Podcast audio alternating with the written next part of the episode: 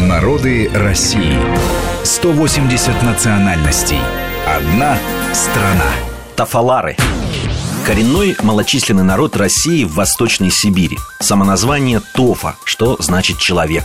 Раньше тафаларов называли также «карагасы».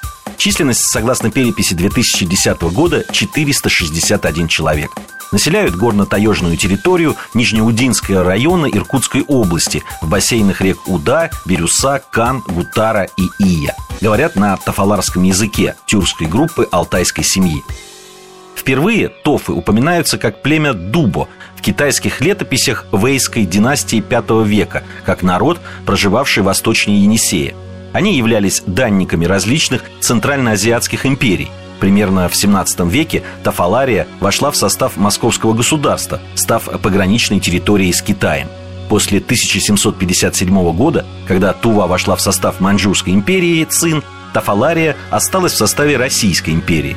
Была создана так называемая Удинская землица с пятью улусами в ее составе.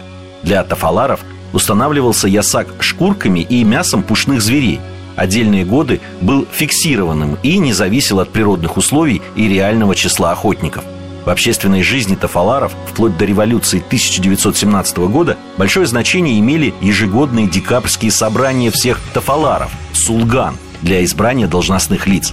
В 1939 году в составе Иркутской области РСФСР был организован Тафаларский национальный район с центром в селе Алыкджер – но уже в 1950-м он был упразднен, и вместо него появились два тафаларских сельсовета – Тафаларский и Верхнегутарский. Традиционно тафалары являются полукочевым народом. Основными занятиями у них была охота и рыболовство. У северных групп также отгонное оленеводство. Верующие тафалары православные, но сохраняются шаманизм.